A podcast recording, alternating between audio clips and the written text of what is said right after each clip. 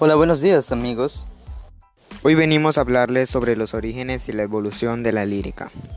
Sí, es amigos, hoy hablaremos sobre los orígenes y evolución de la lírica. Bueno, pues el género lírico se origina en la antigua Grecia. Sus obras solían ser cantadas con el acompañamiento de un instrumento llamado lira, un instrumento muy parecido a la arpa.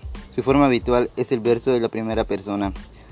La lírica griega era cantada en banquetes, fiestas religiosas, competencias deportivas, etc. Por lo general, las composiciones líricas estaban dedicadas a Apolo, dios de la música y la poesía. La lírica griega se dividía principalmente en cuatro grandes categorías.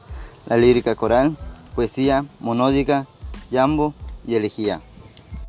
La lírica romana fue marcado en el siglo I a.C., teniendo una notable y fuerte influencia elestina. En el Imperio romano se manifestó de forma escrita. La lírica de la Edad Media, entre los siglos XI y XII, comenzó la lírica galante de los trovadores en Francia.